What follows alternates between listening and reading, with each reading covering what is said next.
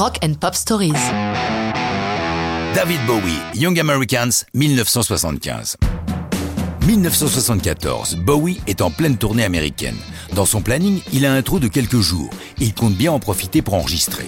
Il a plein de nouvelles chansons en tête et une furieuse envie d'expérimenter le Sigma Sound Studio de Philadelphie. C'est le lieu de naissance du nouveau son black de ce milieu des 70s, le justement nommé Philadelphia Sound, porté par les créateurs du studio Kenny Gamble et Leon Huff. Le studio a son groupe maison, MFSB, qui a commis un numéro 1, TSOP, l'acronyme de The Sound of Philadelphia.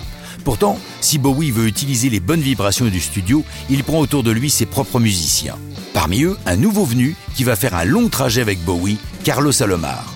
Bowie le remarque sur la scène de l'Apollo Theater à Harlem, où il fait partie du groupe maison de ce temple de la musique black.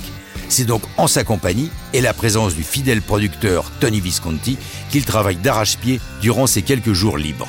En huit jours, Bowie enregistre l'essentiel de ce qui va constituer Young Americans, album à l'origine baptisé The Ghoster, puis Dancing, mais la chanson Young Americans lui semble mieux correspondre au contenu du disque qui portera donc ce titre. Dans la chanson Young Americans, Bowie utilise tous les éléments de ce qu'il a appris sur les États-Unis au travers de ses diverses prestations américaines. Musicalement, la chanson est principalement accompagnée par un saxophone.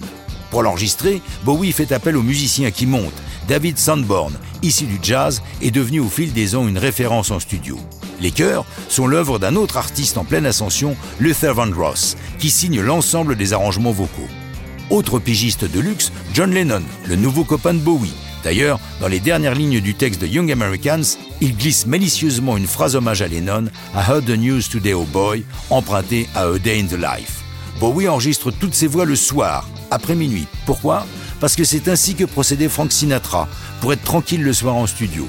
Il complète l'album en compagnie de Lennon pour la chanson Fame, co-signée par Carlos Salomar, et une reprise des Beatles, Across the Universe.